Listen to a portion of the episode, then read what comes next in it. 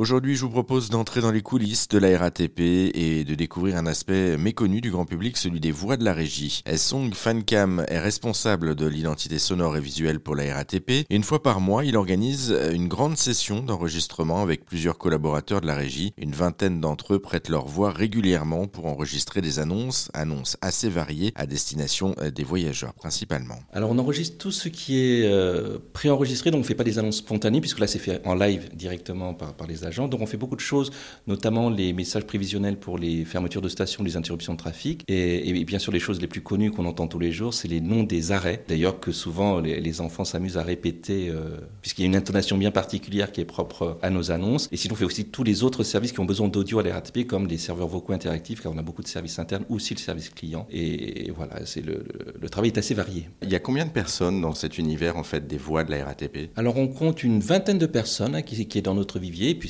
c'est un, vivier vivant. Hein. Effectivement, la plupart ont été recrutés à, l'occasion d'opérations de grands castings, un peu façon de Voice ou, Nouvelle Star, euh, mais qu'on organise à des intervalles un peu plus espacés. Mais de temps en temps, effectivement, comme c'est une matière vivante, on est, pas mal sollicité aussi par nos agents. De temps en temps, ils disent Ah, ben ça m'intéresse aussi, est-ce que je peux venir faire un essai? Donc on est toujours ouvert. Et puis surtout, nous, ça, nous intéresse d'étoffer le, catalogue des voix. On a même des voyageurs qui nous écrivent qui adoreraient être voix à l'RATP. On leur dit Ah là, c'est pas possible, sauf opération spéciale. Et, donc, on, est, on, content puisqu'on on a une belle diversité parce que vraiment les gens viennent de tous horizons différents. Ça peut être un agent de station, un agent de maintenance, un ingénieur, euh, des responsables d'unité. Enfin bref, c'est il y a un côté familial qui est assez, assez intéressant dans, dans cette démarche. L'équipe est composée de voix françaises et on a aussi des voix étrangères. On a aussi des voix étrangères qui sont aussi des agents RATP puisqu'effectivement dans une grande entreprise avec autant de monde, on, a des natifs de différents pays. On s'est dit euh, pour ne pas aller dans la caricature qu'on entend souvent dans les séries euh, américaines de, l'accent anglais très francisé, ben, qu'on avait fait appel à des natifs. En plus, ça permet vraiment de valoriser des gens issus de d'origines diverses et variées. Pareil, donc à, l'issue d'auditions, on les a écoutés et, ben, ils ont rejoint notre panel et donc on peut entendre aussi bien de l'anglais, de l'espagnol, de l'italien, de l'allemand. Voilà, toutes les langues principales européennes sont représentées. Et de temps en temps, on ajoute aussi en fonction des, types d'annonces ou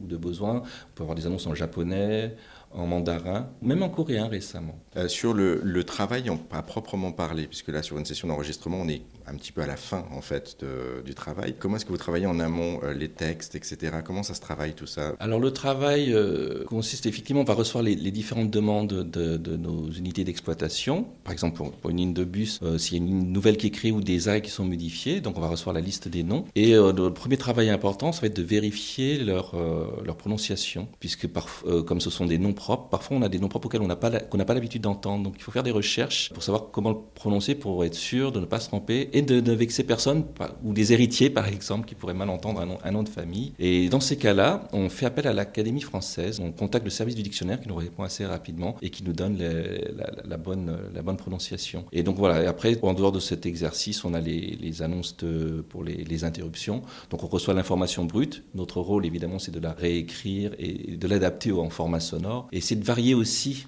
les, styles pour que ça ne soit pas toujours le même schéma, parce que sinon on ne prête plus attention si c'est trop répétitif. Euh, lors de la session, vous avez entendu aussi beaucoup participer, euh, vous, étiez deux derrière la console justement à faire des, remarques et des retours. Qu'est-ce que vous reprenez le, plus souvent euh, Quelles sont les difficultés justement des agents qui viennent enregistrer? Alors c'est sur les phrases, parfois on a des phrases un peu longues, donc il peut y avoir des petites erreurs de ponctuation, donc on les reprend pour les placer. Sur le fait de, de bien lier par exemple des noms, par exemple un nom de station Victor Hugo, il faut l'entendre Victor Hugo et non pas Victor Hugo. Et des noms de stations comme Strasbourg-Saint-Denis, il ne faut pas entendre Strasbourg-Saint-Denis en un seul bloc, parce qu'en fait, ce sont deux lieux différents qui ont été réunis pour une appellation. Donc il faut qu'on entende une virgule, une, petite césure. Donc c'est Strasbourg-Saint-Denis. Donc on fait attention à toutes, ces petites, à toutes ces petites nuances qui sont plus conformes à, la réalité. Après, on donne aussi des aides. Parfois, effectivement, euh, nos, locuteurs on, craignent l'exercice de l'arrêt de bus, puisque c'est un mot isolé de tout contexte de sujet, verbe, complément. Donc parfois, on leur dit, ben, n'hésite pas à ajouter un mot devant, dit station, machin, prochain arrêt. Ça aide à, poser l'intonation.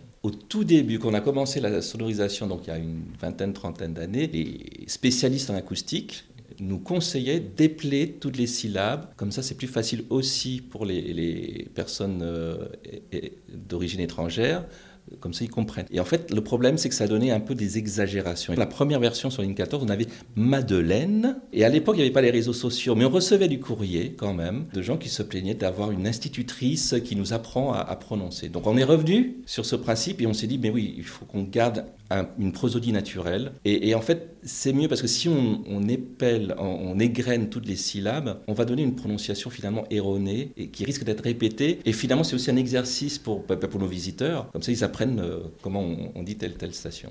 Il y a une question de ton aussi derrière tout ça. Euh, on entend souvent dans les transports euh, le nom de station qui finit en l'air et ensuite qui finit en bas. c'est aussi un choix. Oui, c'est un choix. Alors, le, dans le réseau ferré, on, on annonce les stations en deux temps. Pour une raison bien particulière, c'est que on est conscient du bruit ambiant, donc les gens qui discutent, le bruit des rames, euh, les, des courants d'air, etc. Et le fait de dire la station en une seule fois, euh, on s'est dit que peut-être les gens n'allaient pas forcément l'entendre. On a regardé ce qui se faisait dans d'autres réseaux. Beaucoup de réseaux utilisent un jingle, un petit jingle comme, comme en Allemagne, il y a un petit ding, et puis ensuite le nom de la station. Et on s'est dit, nous, c'est assez rapproché les stations. Donc, entendre un ding tous les minutes, ça allait être peut-être agaçant. Dans d'autres réseaux, par exemple à Lyon ou à Toulouse, on entend prochaine station. Et là, on s'est dit, mais prochaine station, forcément, on annonce la prochaine station, pas la deuxième ou la troisième. Donc, on, a eu une idée, c'est d'annoncer les stations de deux façons différentes. La première, quand on approche, avec un ton montant, Saint-Lazare. De ce fait, même si on n'a pas bien compris le nom de la station, on sait que l'oreille a, entendu une phrase non terminée. Donc, on sait qu'il va se passer quelque chose après. Donc, l'oreille est plus attentive et entendre